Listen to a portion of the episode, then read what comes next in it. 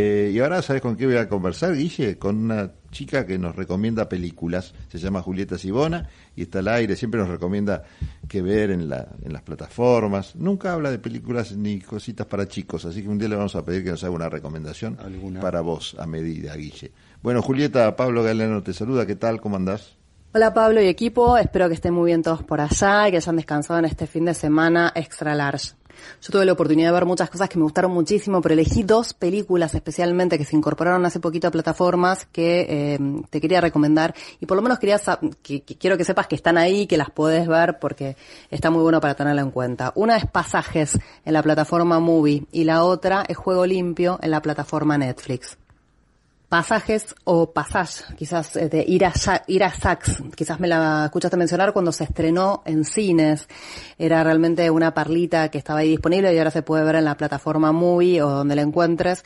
Es una película francesa que tiene tres actores que la rompen. Uno de ellos es Frank eh, Rogowski, una especie de, no sé seguramente si es un actor alemán, que si viste las últimas películas de Pretzel, que comentamos justamente en los últimos programas, seguramente lo vas a reconocer, es una especie de Joaquín Phoenix, pero francés. Sí, un actor muy potente, lo mismo que los dos que los acompañan, que son Adel eh, Axachopoulos eh, perdón, pero es muy complicado este apellido, pero es una actriz que siempre la mencionamos desde, no sé, la vida de Adele hasta hace poquito Los Cinco Diablos, una actriz con una fotogenia y un nivel de, expresividad muy particular y Ben eh, también.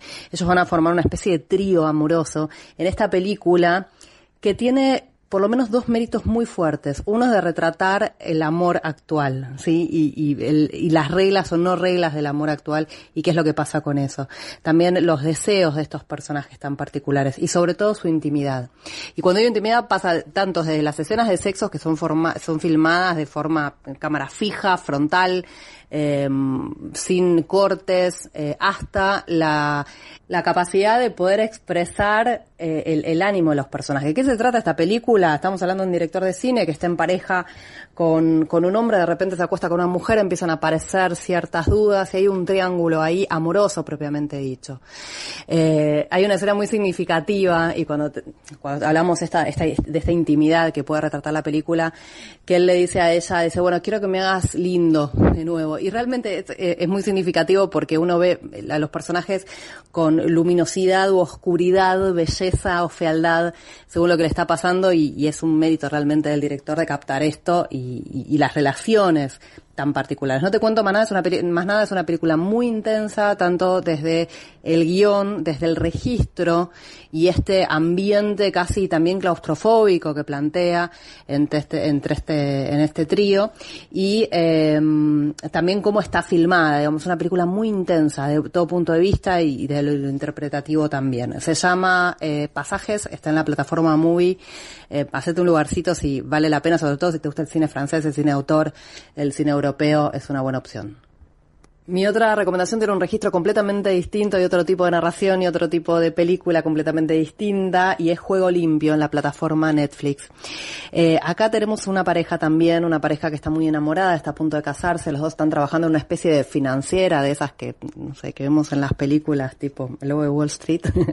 eh, bueno, nada, están los dos trabajando ahí, en el mismo lugar, eh, su relación es secreta, hay posibilidades de que a uno lo asciendan, parece que lo van a ascender a él, pero la ascienden a ella. ¿Cómo juega en la pareja el tema de que ella, que sea la mujer la que asciende? Parece un lugar común, pero a mí lo que me, me encantó realmente esta película es la minuciosidad en en, lo narrativo, en cómo va a ir contando y va a ir construyendo y deconstruyendo esta pareja tras lo que va pasando.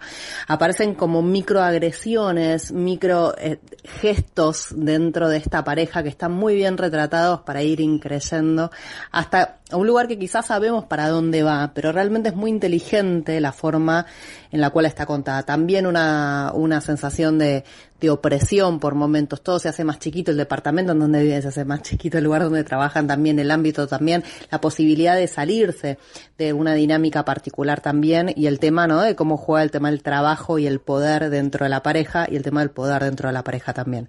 Eh, y aparte es una película muy atrapante, digamos, muy entretenida. Así que también puede ser una opción, juego en la plataforma Netflix. Y con esto, Pablo, si te parece, nos despedimos. Antes, te tiro una perlita más y es que este jueves se estrena la última película de Scorsese. Sí, la última película de Martín Scorsese se llama Los Asesinos de la Luna.